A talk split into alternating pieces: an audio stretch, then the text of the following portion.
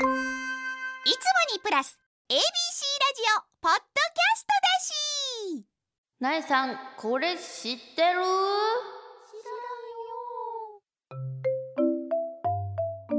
いちごのあまおう。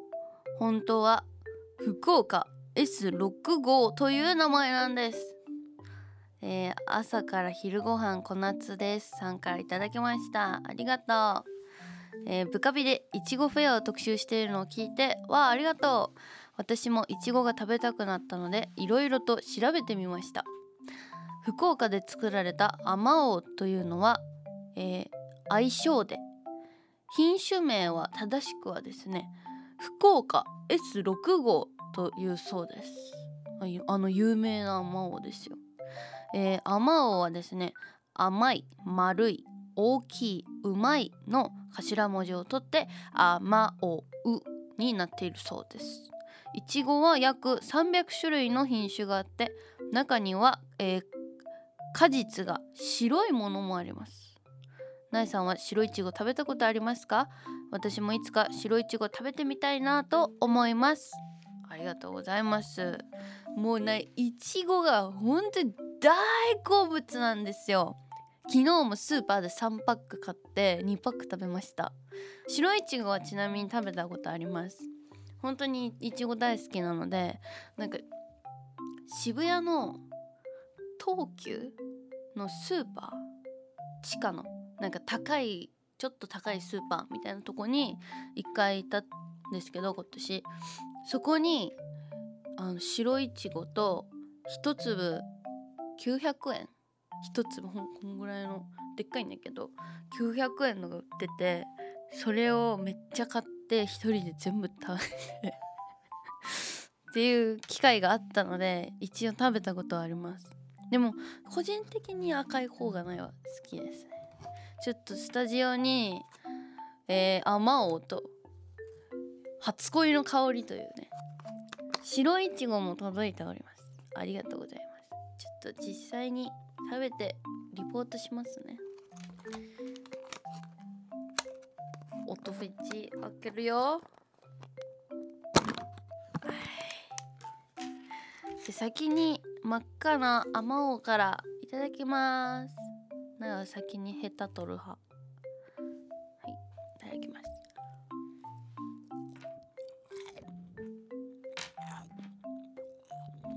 うん。甘っ。甘い。あまおうは柔らかくて甘みが強いのがすごい特徴なんですよ。なんかシャキシャキしてるいちごも多いけどあまおうはね柔らかくて甘い。赤ちゃんとかでも食べれそうですね。じゃあ塩いちご。どんな味でしょうか。よいしょ。もうほぼ白だよ。ちょっとなんかピンクかかってる部分もあるけどほぼ真っ白です。いちごは普通ね赤くなってから取るからね。いただきます。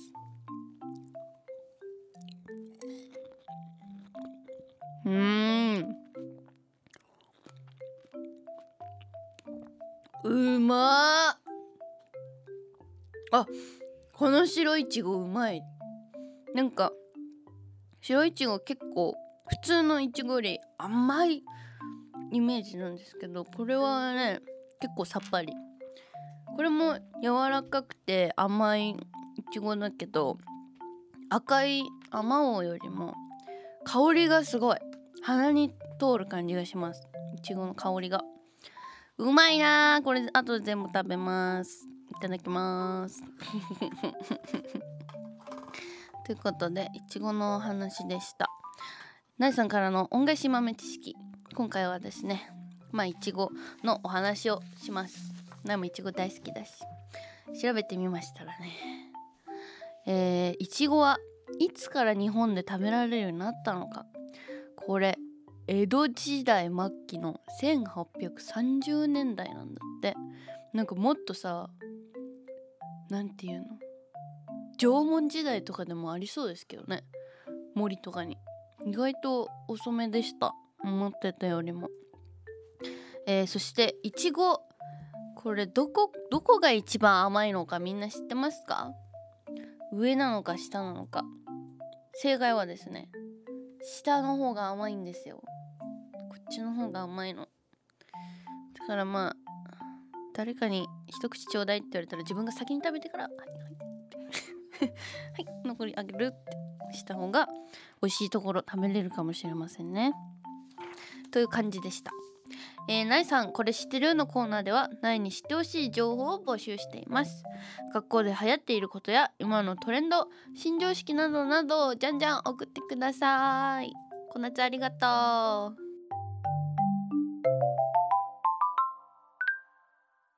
ナイナノのブカピナ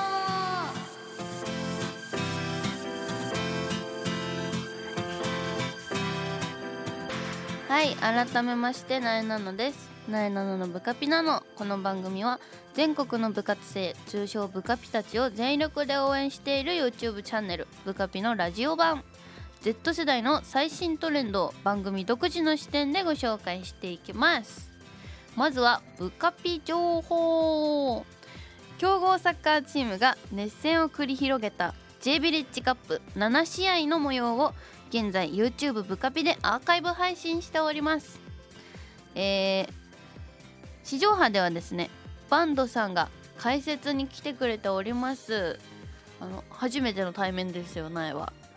そうあの今までね VTR ではなんか間接的に知り合ってたんですけど初めて隣にバンドさんが来てくれました。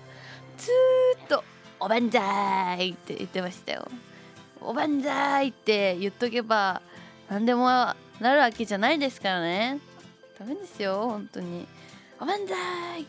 あの個人的に告知の動画も結構好きなんですよね。一緒におばんざいしてて愉快な感じになってますのでぜひオンエアを見てもらえたらと思います。あと YouTube の方もぜひ見てください、えー、高校サッカー部とね J リーグユースえー、さらに今回はね海外のチームも入っている対決になっていてあのおばんざいも おばんざい？違う違う違う。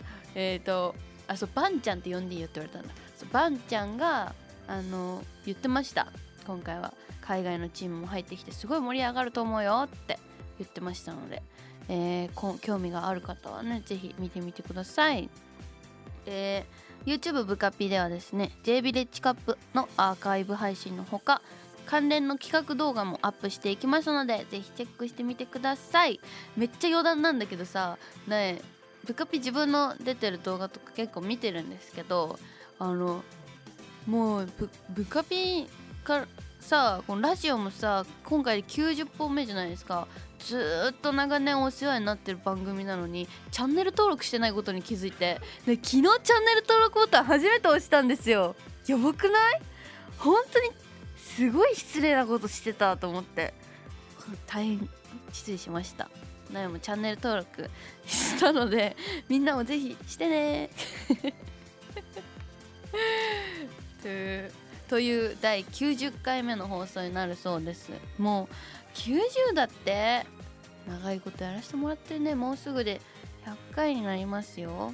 なんかさっきねみんなで100回目の放送はどんな感じにしよっかみたいに喋ったりもしてたので是非今後も聞き続けていただけたらなと思っております。今月は、えー、3月9日にですね東京新宿のザ・スーツカンパニー本店さんでトークイベントをさせてもらいました。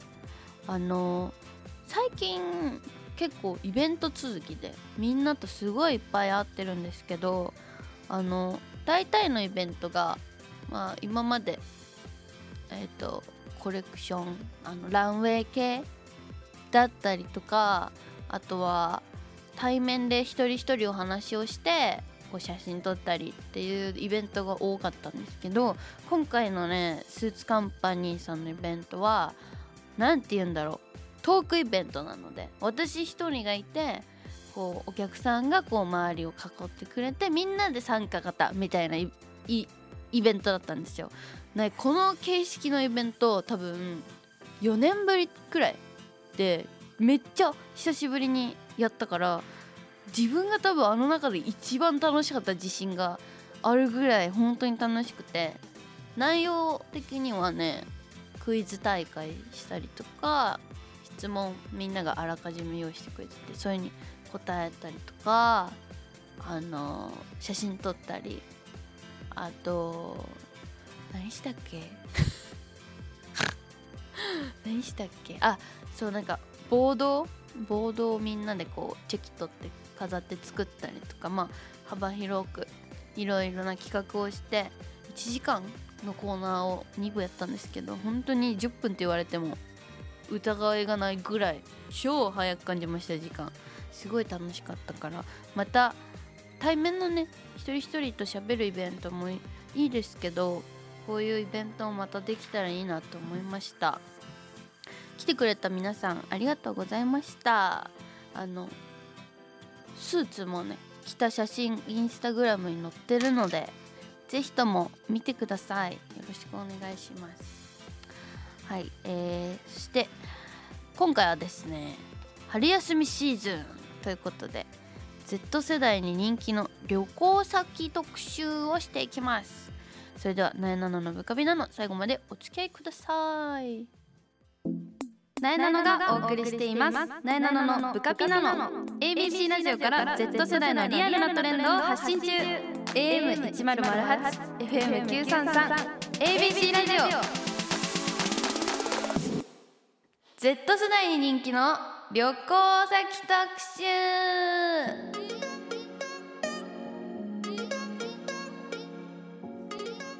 息を食べます。まあはいということで気を取り直して。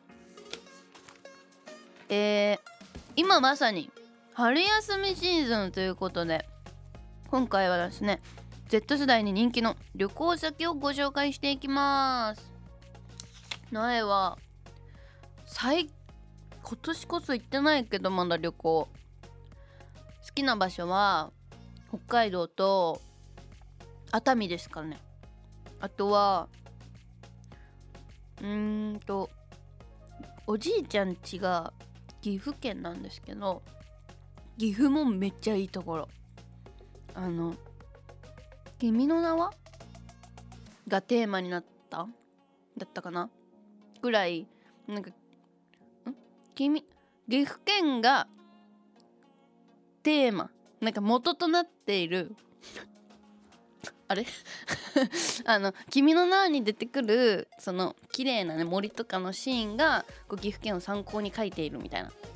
こうあの話があるぐらい本当に自然あふれてあの森とか川とか超綺麗ですごい川に入っていっぱい遊んだり雪が降った日は雪だるま作ったりみたいなあの遊び方をしてた記憶があるんですけどみんなもね人生で一回 40, 40歳ぐらいの時に行ってほしいです。岐阜県。いいところです。北海道が一番好き苗は旅行先で言うともう多分10回ぐらいは行ってると思います北海道。プライベートで。超大好きだから。みんな絶対行ってね北海道後で紹介するけど。さあということでえー、今はですね格安航空券があるらしいんですよ。さっき知ったんですけどあの航空会社さんがなんかこれぐらいで行ってもいいよっていうねチケットというかねまあ安いチケットあの出してくれてるそうであのいろんなところに行けるらしいんですけど皆さんもどっか旅行行ったりしました？学生大学生とかは今春休み？もうあ普通に高校生もか。みんな春休みか。じゃあ1個目からえー、1個目。王道の人気沖縄県。沖縄苗まだ行ったことないんだよな。めっちゃ行ってみたいの。行ってみたいとこナンバー2個人的に。沖縄県、えー、国内屈指の人気リゾート地の沖縄。はまさしく学生旅行の王道。そうね、えー、美ら海水族館や国際通りなどの王道観光地から東洋一のビーチがある宮古島。サンセットや星空も魅力的な石垣島などの離島もおすすめ。親友のギャルがね言ってたよりと石垣島行ってたよ。なんかあのねウェイってしたい人はめっちゃいいと思う。石垣島。なんかいろいろ動画とか写真とか見せてもらったけどあのー、なんていうの前の方でさ引っ張ってもらってさ水上でこうブーンっていくやつなんていうんでしたっけ？水上バイク？水上バイク？あれすごい楽しそうでえそれめっちゃいいねって言って動画見てたら次の動画が空飛んでてなんかパラシュートみたいので空飛んでてでなんかあの砂浜で焼いてみたいなあのフルコースしてたので私の友達は。本当になんか夏はしゃぎたいみたいな人は石垣島超いいかもね。沖縄遠いじゃん。だからなんか行こう行こうで行かないんだよね。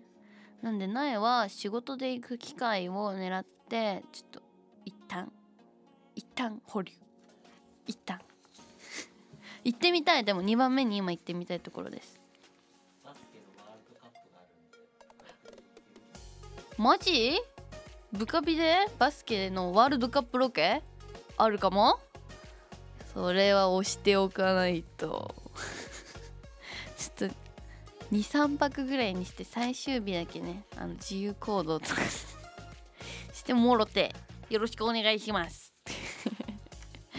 続いて自然もグルメも楽しめる北海道。その通りなんですよ、えー、時計台が定番観光スポットとして有名な札幌。日本三大夜景の一つ函館。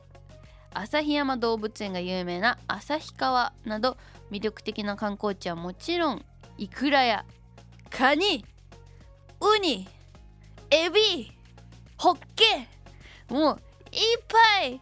海の幸豊富。北海道。本当に大好き。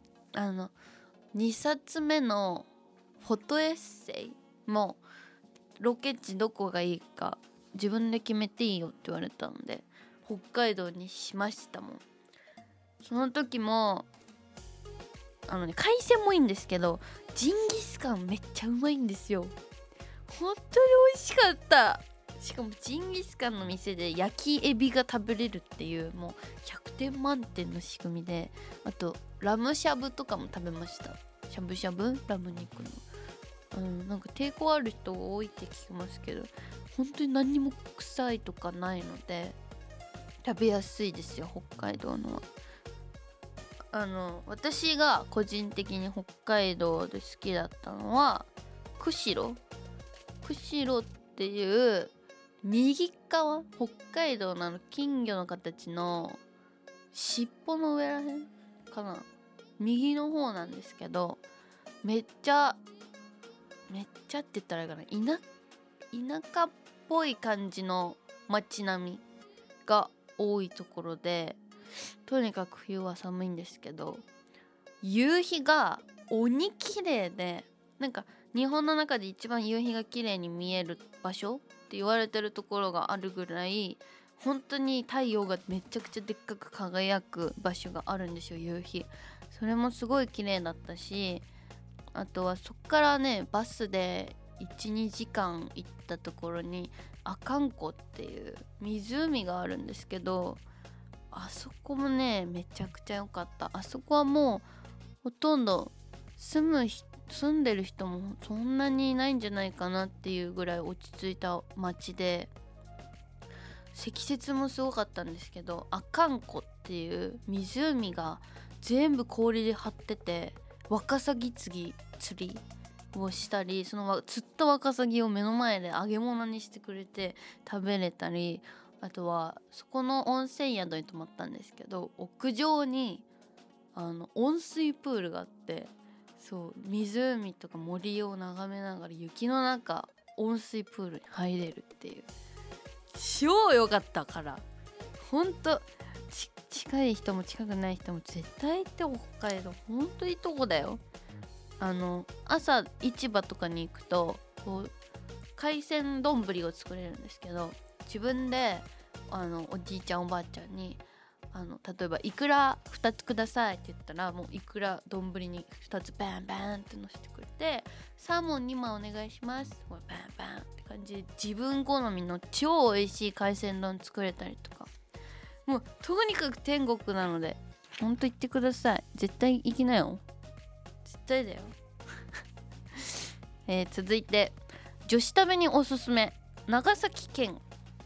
女子がキュンとくるスポットが満載長崎県、えー、奇跡の季節のイベントが魅力のハウステンボスや、えー、和洋折衷のレトロな洋館群のグラバー園、えー、海沿いの道路に突如出現するメロンメロンのバス停など。可愛いスポットが盛りだくさん。苗も長崎行きましたよ。ブカピのロケで影ひなちゃんと行ってきました。長崎良かったですね。あのブカピ以外にも逃走中でお邪魔したり他のロケでもお邪魔したりしてるんですけど。あのひなちゃんと行ったロケの時の記憶はあのさっきも言ったんですけど海沿いの道路にねあのいくつかフルーツの形をしたバス停があるんですよ。それがねすごい写真映えして可愛かった記憶がある。あとそこから見える海もすごいとても綺麗でした。えっ、ー、と千年末年始らへん前後ぐらいでハウステンボスロケで行ったんですけどめっちゃ綺麗であのこの季節のイベントが魅力って書いてあるんですけど私が行った時は真冬だったのででも雪は降ってなかったから雪が降ってる演出でシャボン玉が飛んでてそうなんかお城の前でイベントしてくれるんですけど歌が歌い終わったらブワーっと上からねあの泡が降ってきてすごい神秘的でした。あのストーリーの下から見た人もいると思うけど。あのイルミネーション綺麗なので是非暑くなる前に行った方がいいんじゃないでしょうか。はい続いて映えスポットが盛りだくさん。石川県金沢でございます。これもブカピでこの前もうつい最近行ってきましたよ。えー、街中は歴史あふれる。加賀百万石の風情が漂い着物をレンタルして街を歩けば昔の金沢を楽しみながら素敵な思い出写真まで残しちゃう。写真やアート好き女子に特におすすめの旅行先。もうまさにこれはそうだと思いますね。写真アートあとは和食？和食スイーツとか好きな方いいと思います。あの東茶屋街というところに行ったんですけどロケで最初に。あそこはすごい写真映えするスポットもいっぱいあったしあとは喫茶店っていうのかななんか日本の昔のスイーツを味わえるお店がとにかくいっぱいありました。あの外で買って食べ歩きできるお店もあるし中に入ってこうお座敷の席でゆっくり食べることもできたりあのするところいっぱいあって実際お着物着て観光を楽しんでいる若い女の子たちもいましたよ。すごい可愛かった。街が古い建物でこうずらーっとあの埋まってるのでどこで写真撮っても着物だとマッチしてていいんじゃないかなと思いますよ。東茶屋街が特に着物は映えるのかなと思いました。他にもいろいろ行きましたしね。あの映像には入ってないんですけどブカピの。お昼にねお蕎麦も食べたんですよ。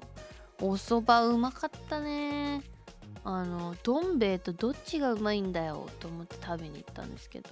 苗の中でどん兵衛ってマジトップ・ザ・トップカップ麺なんでさすがに超えてこないだろうと思ったけどなかなかいい勝負でしたよ。どん兵衛と。うまかったよ。ぜひ食べに行ってみてください。金沢に行った時は。さあということで国内の旅行先たくさん紹介していきました。国外でもグアムだったり韓国台湾と近くてもねあの楽しい場所楽しめそうな場所いっぱいあると思います。この航空航空券が。安くなってるうちに春のうちにぜひとも皆さん旅行楽しんできてください。ということで Z 世代に人気の旅行先特集でした。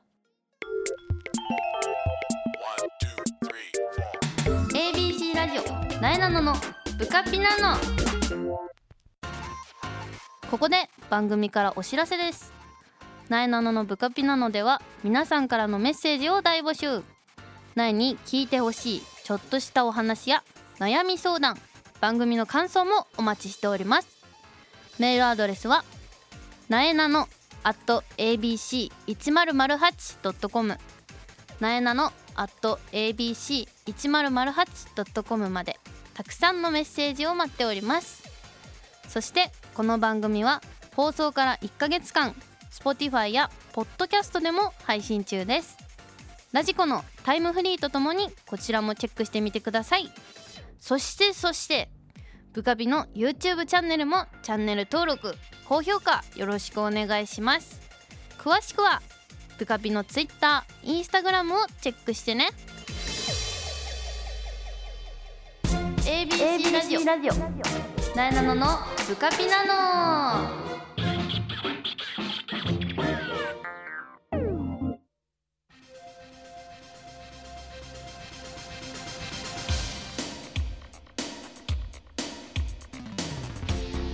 なえなののブカピナのあっという間にエンディングのお時間です。